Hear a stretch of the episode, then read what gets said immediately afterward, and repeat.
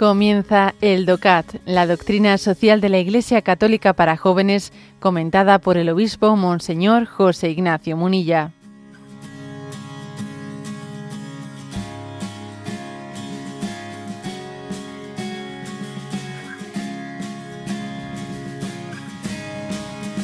Punto 183. ¿Qué papel desempeñan los grupos, asociaciones, fundaciones y organizaciones? Y responde. Existen algunas instituciones que fundadas y dirigidas por personas privadas no se orientan hacia las ganancias, sino que persiguen los intereses comunes, se trata, por ejemplo, de asociaciones deportivas, agrupaciones regionales, organizaciones de protección de la naturaleza, etcétera. Todas ellas son formas de vivir solidariamente la economía y radican en la sociedad civil, crean solidaridad y son muy importantes para la sociedad. Merecen el apoyo y la protección del Estado en asuntos fiscales y legislativos.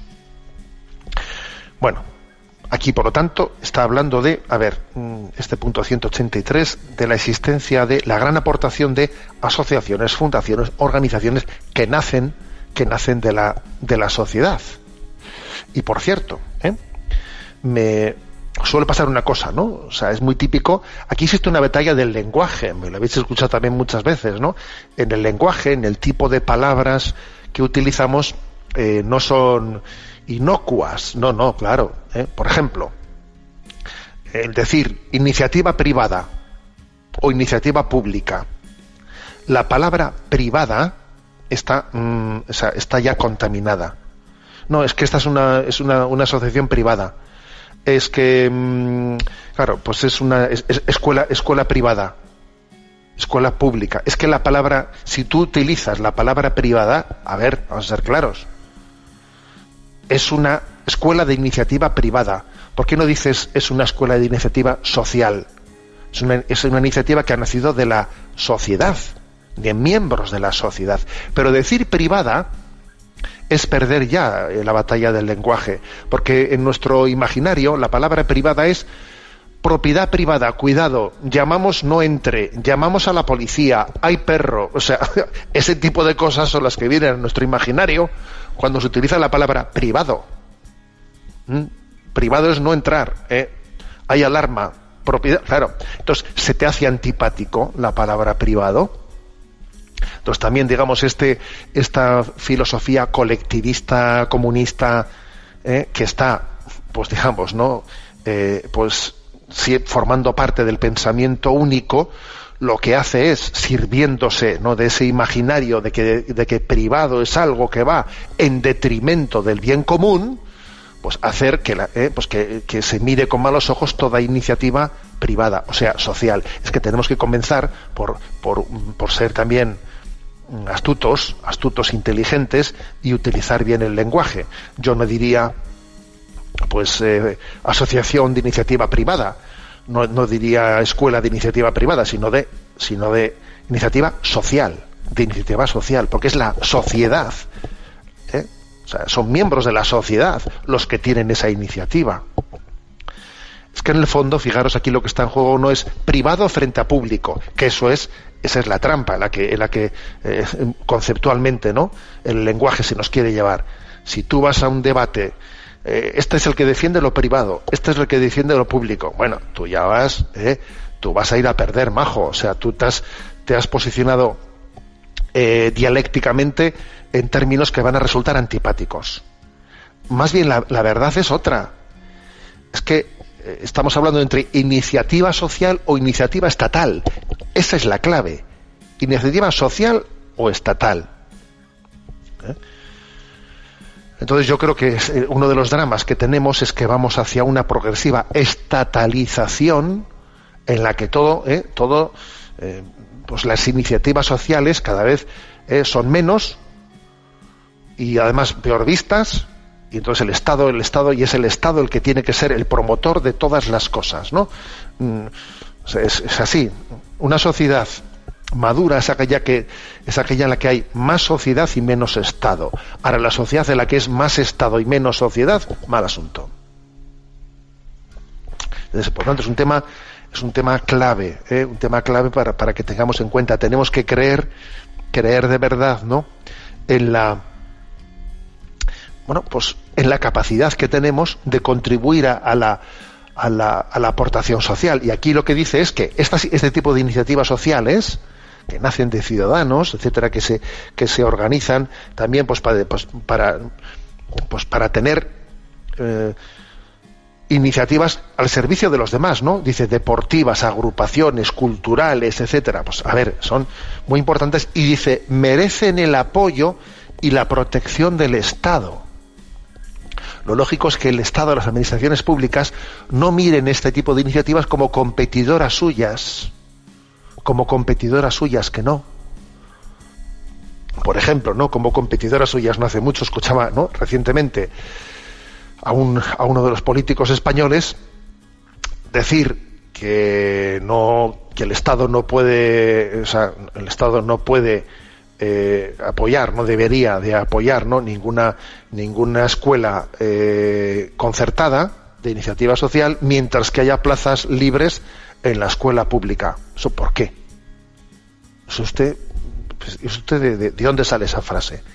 Esa frase sale de un no creer, no creer en la sociedad, de un partir de una concepción estatalista. ¿eh? Entonces, lo primero, que, lo lógico es que el Estado de apoyo y protección fiscalmente y, legislativamente a ese tipo de iniciativas sociales, porque son una joya, es una joya que los ciudadanos eh, pues den sus, sus, capacidades, sus iniciativas, sus potencialidades, ¿no? su creatividad, la pongan al servicio de, asociaciones pues que, que aportan al bien común, entonces eso debería de, cuidarse como oro en paño y tener, y tener incentivos fiscales importantes. ojo, incentivos fiscales y ayudas que no supongan una trampa, que no supongan una trampa. Porque es muy frecuente diciendo, bueno, sí, esta asociación es, de interés social, luego vamos a darle un incentivo tal, ¿no? O, o un concierto, o un concierto, un incentivo, pero con la trampa, con la trampa de que en el fondo es yo te controlo, yo te controlo y te acabas tú convirtiendo en una subcontrata, claro. Entonces, a costa de eso, tú, pues por ejemplo, ¿no? Recientemente me decían, me decían los miembros de una fundación, de una fundación que, bueno, pues que ayuda ¿no? a, la, acogida de los chicos adolescentes, eh, pues que están en, situaciones de desarraigo absoluto, ¿no? Pues que tienen un, un, un tipo de concierto, pues con las administraciones públicas, ¿no? Pero claro, que las administraciones públicas, a cambio de ese concierto, les pretenden controlar en todo, hasta el punto que les han dicho, fijaros bien, fijaros bien, ¿eh? a donde llega esta mentalidad estatalista, les han dicho, oye, si vosotros queréis seguir teniendo el concierto económico con las administraciones públicas, tenéis que quitar los crucifijos de, vuestra casa. Fíjate, tienen en su sede, ¿no? Tienen acogidos a los chicos, entonces, pero si queréis concierto tenéis que quitar los crucifijos, tenéis que quitar no qué. Pero, pero, pero esto qué es esto? ¿Esto qué es esto? O sea, usted, en vez de reconocer, ¿no?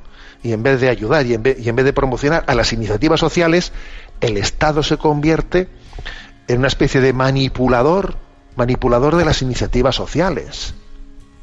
Eh, y es, bueno, este es, esto es, es muy, muy serio este tema que estoy comentando, ¿eh?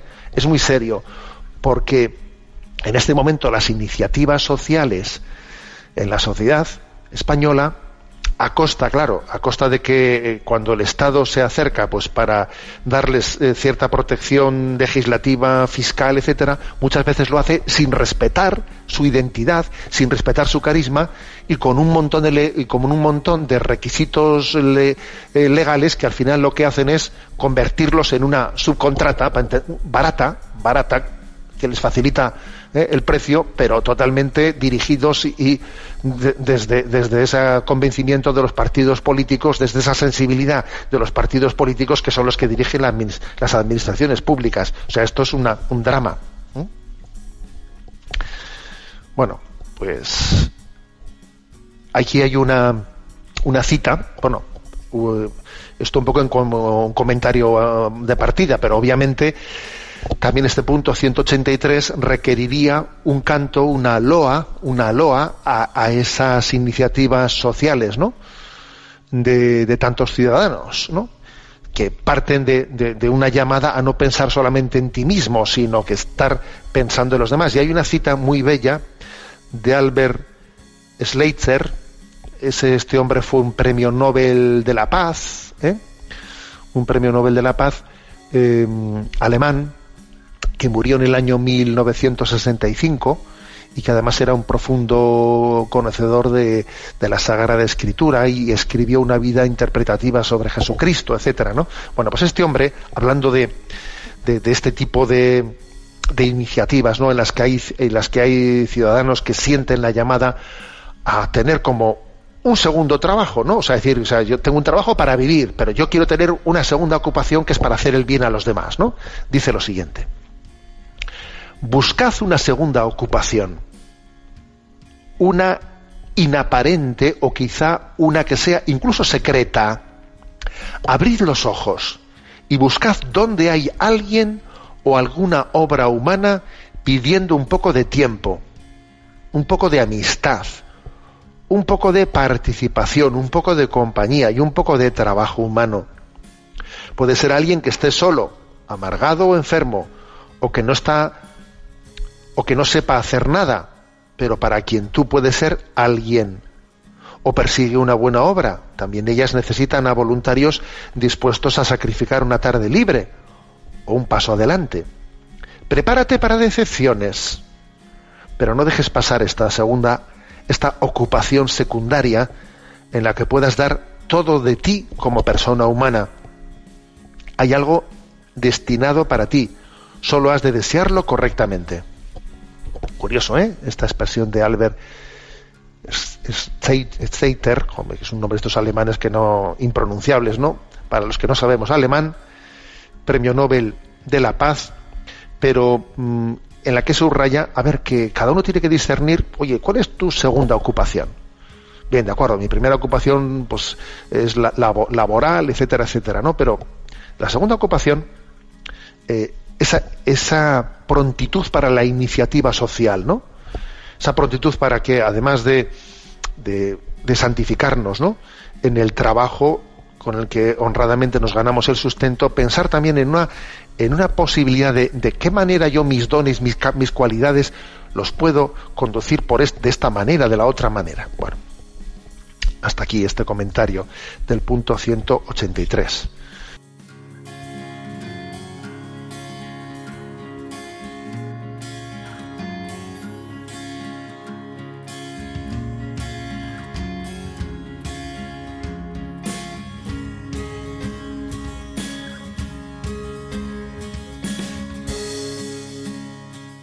Has escuchado el DOCAT, la doctrina social de la Iglesia Católica para jóvenes, comentada por el obispo Monseñor José Ignacio Munilla. Encuentra todos los audios en radiomaria.es.